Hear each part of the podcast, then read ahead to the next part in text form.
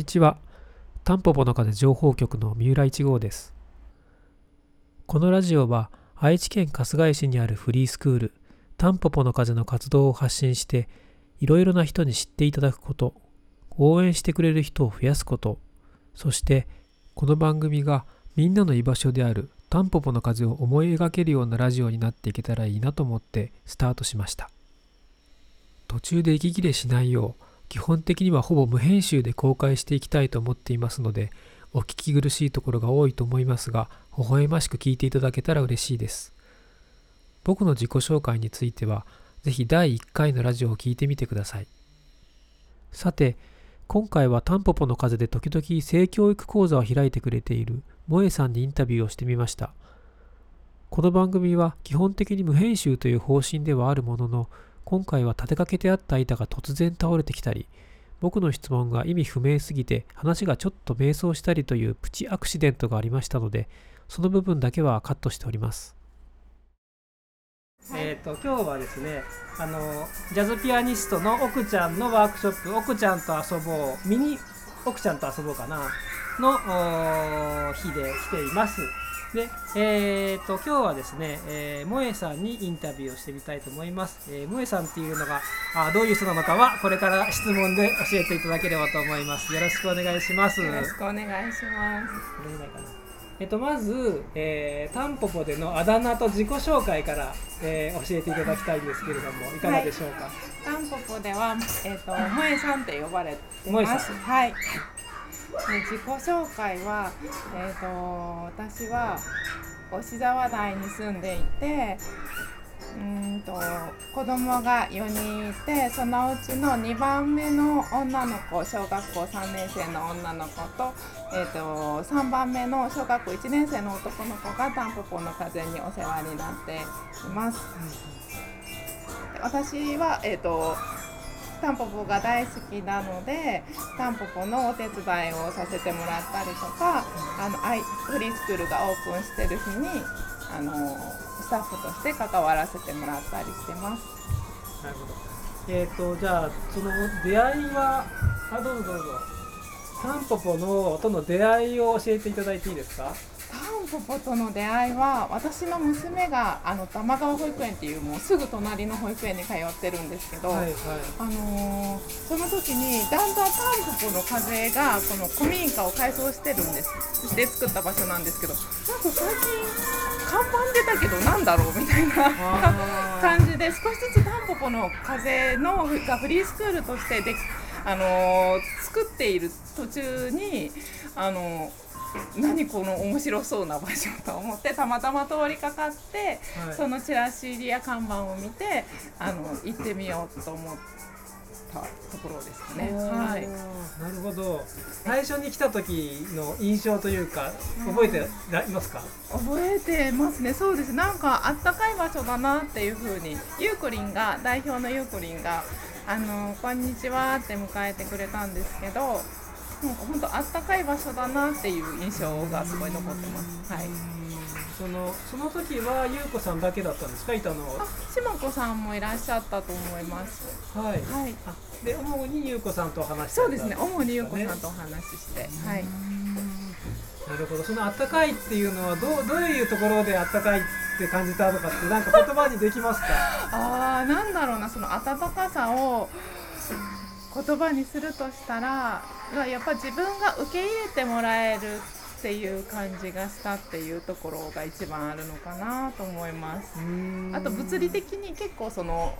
タンポポが使わせてもらってる古民家があの南側が全面ガラス張りになっててすごく明るいんですよね、それもあるかな？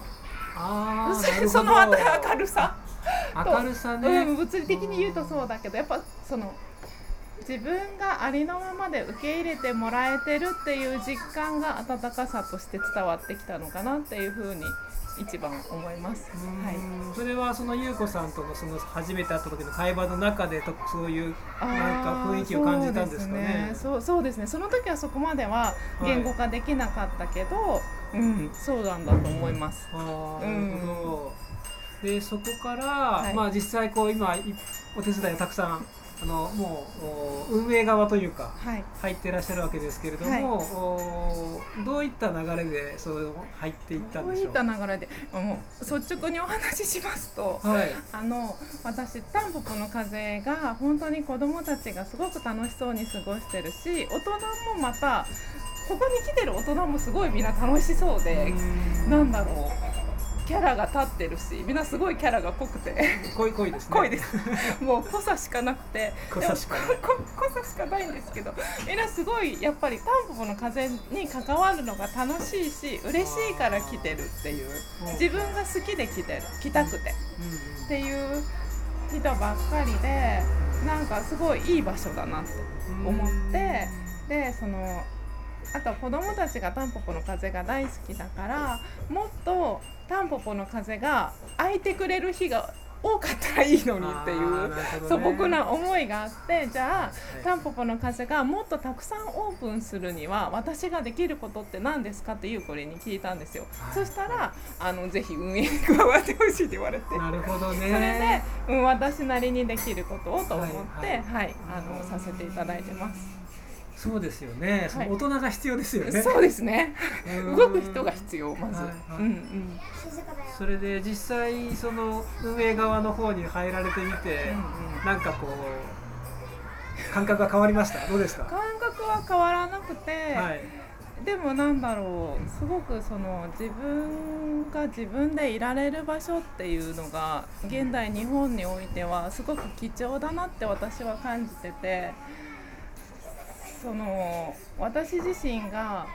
割といいお母さんでなきゃとか大人としての正しい振る舞いとかは何かとか見本となるようにならないとみたいなそういう思いが手放したいと思いながらもやっぱこびりついてて自分の中に。それをなかなか手放せない自分がいるけどそれも OK だよってみんな大人が言ってくれるんですよね。そういう私でもいいよって。なんか本当は手放したいけど手放せないジレンマだけどそれも受け入れてもらえるっていうのが私にはすごくありがたくて。なんだろうあははあはは楽しい楽しいっていう感じがなくて本当なんだろう。ありのままであるにはどうしたらいいんだろうとか私今こんなことで苦しいとか、うん、そういうことをすごい率直に話せるしみんな建前とかないので、割となんかこうバッサリバッサリ言い合えるしでもその温かさもあって、そういうとこにすごく惹かれているのかなと思うんですけど質問の答えになってましたでしょうか？あいえいえいえあのなってると思います。あのなってると思いますというかこう話が広がっていけば僕はあの答えになってないっぽくてもそれはそれでいいかなと思っているので その今とても興味深かったんですけれども、はい、そのそもそもその手放したいと思ってるっていう,、っていうのは、どうしてそう思うようになったんでしょう？あ手放した方が自分も楽になれるしそしたら子供も楽になれるんじゃないかなと。いいお母さんであろうとする母はいいお母さんとありのままの自分の間に距離があるんですよね。ありのままの自分じゃダメっていう自分の否定があるそこには。誰か自分じゃない誰かにならないといけないっていう思いがそこにはあってそういうお母さんの苦しみは必ず子供にも伝わると思っててだから私がそのいいお母さんをから脱皮することができたら子どもたちもよりありのままの自分を受け入れて幸せな人生を送ることができるんじゃないかなって私は思ってる。はいまあね、お母さんっていうのはその人の一つの面でしかないですもんねそそうですよね。なんか私割と、なんだろう自由に生きてるっていうかやりたいことは何でもするし、はい、行きたいとこにも行くし、はい、あの食べたいものは食べるし着たい服は着るしっていう感じでやりたいこと全部割とやってるけどでもお母さんっていう自分に一旦なるとどうしてもその。ちゃんとしなきゃきちんとしなきゃいいお母さんでないと子供に何だろう悪いところやズボラなところやダメな自分をなかなか見せれないっていう自分がいてそれがその自分の育ちもあるでしょうし今までの経験もあるでしょうし、でもなんていうかそういうところがあって何言おうとしたかわからなくなりました。いやいやそのえっ、ー、とお母さん像みたいな、はい、そのまあこうあるべきみたいなっていうのって、うん、やっぱり自分自身のお母さんとかを見てとかそういうのもあるんですかそれか自分自身のお母さんもすごい真面目なお母さんなんで私のお母さん。そうなんですね。そうなんですよ。でお勉強できる子が好きなお母さんだったし、はい、うん、そういう母親に育てられたっていうのもあるし。でも私の中でいろんないいお母さん像をミックスして勝手に作り上げたピカピカのお母さん像みたいな。がある、うん、パーフェクトなお母さんがああるんですよね、はい、あった。でも手放したい手放したいって思いながら手放せないずっと手放せないそれがまだある。うんそうか。パーフェクトなお母さん、うん、でも本当はパーフェクトはパーフェクトじゃない自分を認められることがパーフェクトなんじゃないかっていう気持ちがありながらも、でもやっぱりパーフェクトな完全無欠のピカピカお母さんを手放せない。どうしても最後手放せない自分もいて、はい、その間で苦しんでる。なるほどなんかあのあえてちょっと聞きたいんですけどそのパーフェクトのお母さん像っていうのは、はいはい、なんかこう自分の中や言葉のリストみたいにあるのかそれともなんかこうイメージなんですか？こう菩薩みたいなこう絵が浮かぶとか。両方ありますね。両方ある。うん、ピカピカの本当菩薩みたいな五光が指すようなお母さんもあるし、言語化するとしたら、はい、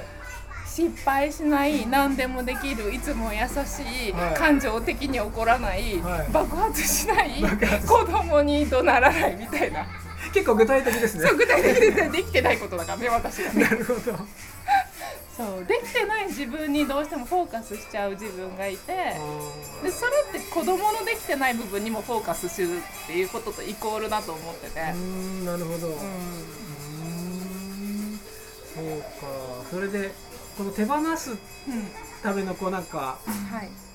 ステップというか、うん、何かヒントはありましたか、はい、ヒントはねタンポポはよく何でも聞いたら何でもみんな答えてくれるんですけど、はい、まず第一歩は手放さなくていいよ。そのままでいいよ。むしろね。むしろね、そこですね。でそうやって言ってもらうんだけど毎回聞くたびに、うん、なかなかそれを受け入れられない。まだ未熟な私がいて、うんうん、でもそれもいいよって言ってくれるから嬉しいなって思います。すごいですねなんかあの、全問答みたいですね。手放そうと思うなっていうことが手放しへの一歩みたいな。そうそうそうそう。でも本当そうなんです。それがすごい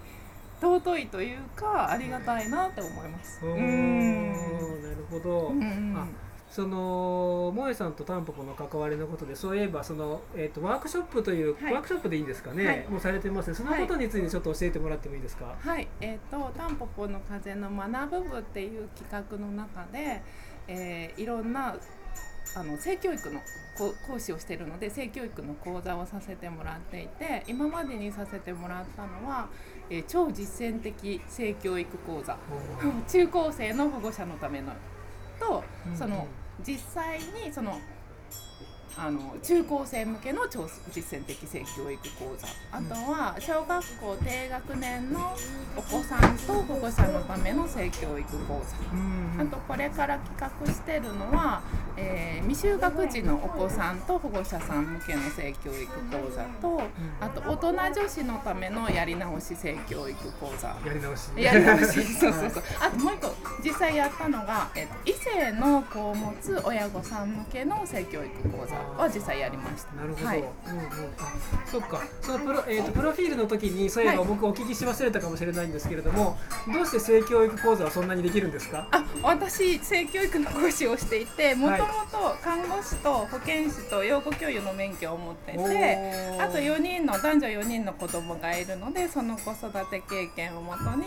自分を大切にするにはどうしたらいいのかっていうのを性科学の切り口からお話ししています。なるほど、はい、えっ、ー、とそれはあれですかねその経験を踏まえて独自のこうなんていうかそうです、ね、カリキュラムっていうのかわかんないんですけれども、うんうんうん、内容を、はい、持ってらっしゃるということですね。はい、オリジナルのコンテンツでやってます。はい。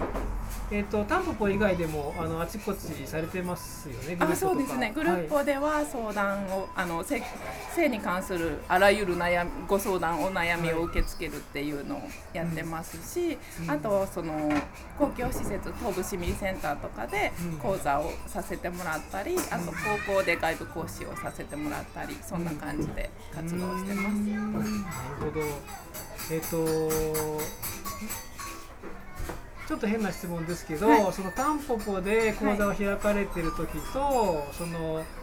あでも講談内容によりますね。対象そのなんか違いがありますかみたいなことを今聞こうとしたんですけれどもたださっき言われたみたいに大人も対象にしたりとか年齢によっても全然違いますもんね、うん、内容、反応もきっと。そうですね、うん、タンポポでさせてもらうとあのお座敷なので畳のお部屋が、ななので、はい、なんだか精神的な距離が近いっていうか、よりあの私講座の中であのグループワークみたいなのがをよくやるんですけど、そういう時に話がより弾むというかお互いの心の距離が近くお話できるようには感じてます。あのグループワークっていうのは参加者がお互いにこう発言するような形っていうことですかね。そうそう。なかなか性についてあの話をする機会っていうのが日常生活ではない方が多いかなと思うんですけどでもあのとっても大事なことだと思うのでそういうのをいろんな人と話し合ってお互いの価値観を聞き合ったりとか経験について話し合ったりするっていう場自体がすごく私は大事かなって思ってるのでそういう意味でもタンポポの風でさせてもらえることの意味は大きいかなって思ってます。なるほど。結局どのジャンルでもそうかなって思ってて。うんなるほど。自分その、まあ、話しやすい話しにくいっていうのとかはあるけど、うん、結局それもまあ生き方っていうとちょっとね大きすぎるくくりになるけど、同じどれも同じかなっていうふうに。その他の話題であっても、うん。うん、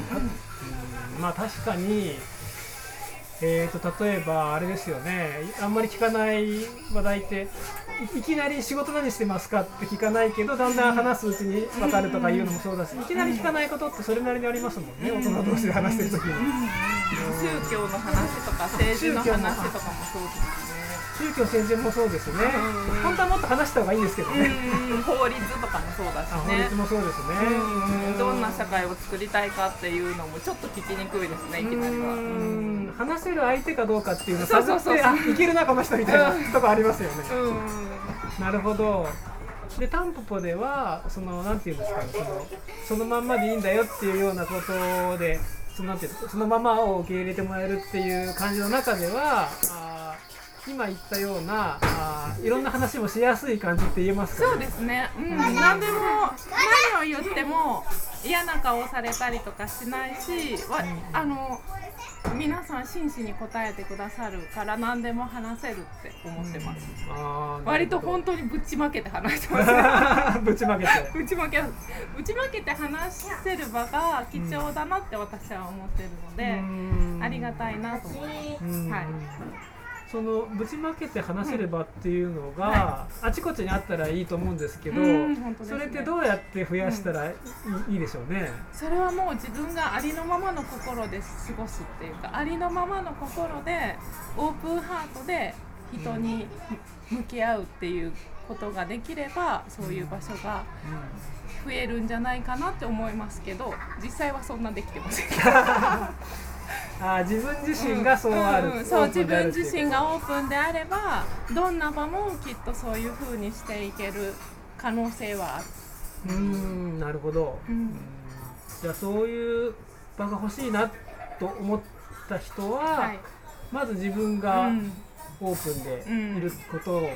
あ意識するっていうことですかね。そうそう思います。なかなか難しいですけどね。つい閉じちゃったりとか。あと一人だと難しそうですよね。その二人とか三人とかこう、オープンで言い合える同士の人がいると、そこに場ができるんじゃないかなとは、まあタンポポはね、そう例えばそうだと思うんですけど一、人だとなかなかオープンで居続けるって結構その、どうしても身構えちゃうような思うんですけど。一人でもオープンでいるコツってあるんですか？一人でオープンでいるコツは私も教えてほしいですけど。でも自分を整えるっていうところに帰ってくるかなとは思っていて。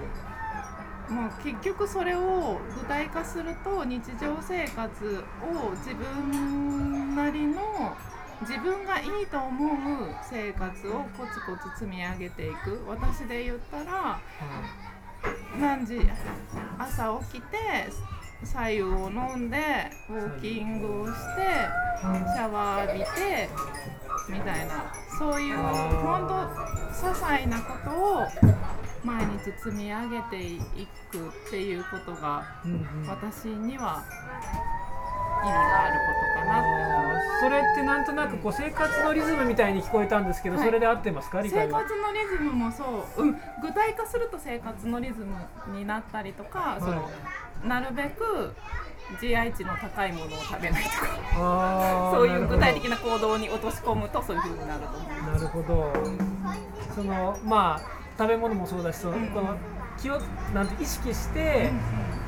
選んでいくっていう、ね、そうですね。自分なりにここっちの方がより良いって感じたことを意識して選んで積み上げていくっていう、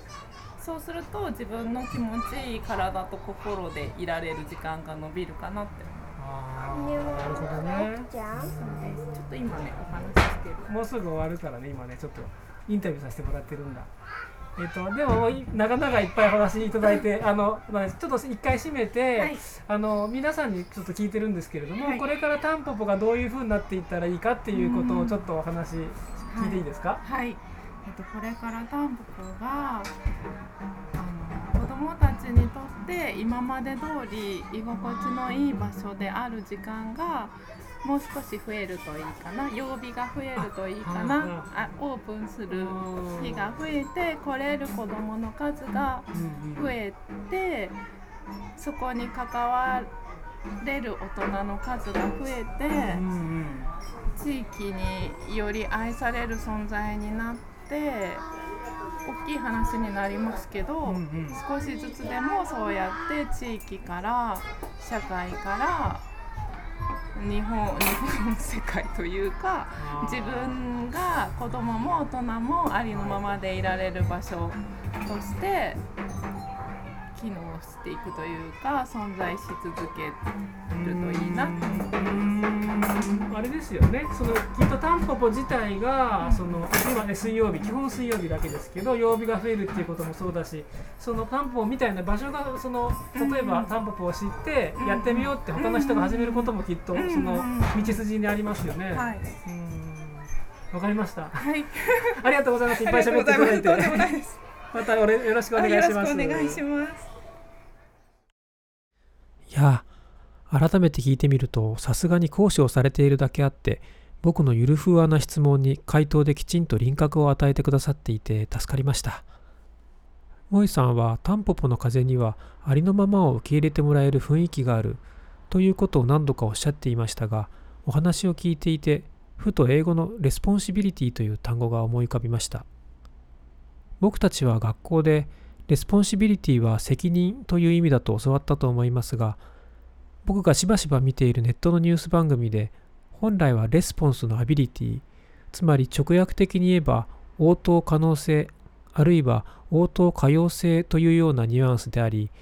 呼びかけに応える姿勢のことだよという話を聞いてそれこそみんなが意識したら素敵なんじゃないかと思いちょっと感動したのですが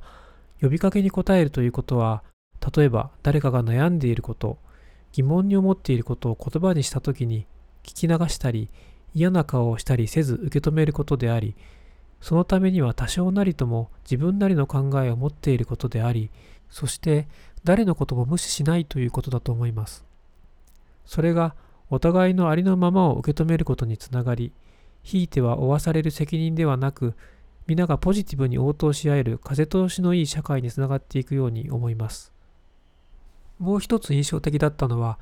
タンポポの風の南側がガラス張りで明るいことがその場所の温かい雰囲気につながっていることや自分がオープンでいるために日々の体調を整えることなど身体的な感覚やアプローチについてお話しされていたことで僕もこれは大事なことだと思っているのですがそろそろ話が長くなってきた気がするのでまたの機会に譲りたいと思います。またタンポポの風がオープンできる日を増やすためまだまだ協力者が必要という話題もありましたがそのためにもこの情報局もよちよち歩きながら続けていきたいと思っています。ちなみにお話の終わり頃に出てきた GI 値とはグリセミックインデックスの略だそうで食後血糖値の上昇度を示す指数とのことです。ものすごく適当な言い方をすると食べるとテンションが上がっちゃうような食べ物ということですかね。えもし間違っていたらぜひ突っ込んでいただければ幸いです。さて、次回はタンポポの風のフリースクール立ち上げのキーマンであり、このタンポポの情報局のサウンドロゴのギターを弾いてくれているケンジさんのインタビューをお聞きいただく予定です。NPO 法人タンポポの風では、正会員はもちろん、賛助会員という形で寄付、応援をしてくださる方を募集しております。詳細はこのラジオの紹介文に記載している URL にアクセスしていただくか、NPO 法人タンポポの風で検索してウェブサイトをご覧ください。ご覧いただくと分かりますが、かなりのお手頃価格です。正直なところ、結構な低空飛行と聞いていますので、応援いただけたらとてもとても嬉しく思います。このラジオへの感想やご質問なども募集していますので、紹介欄に記載しているアドレスにメールをいただければ幸いです。それでは、タンポポの風情報局の三浦でした。ではまた。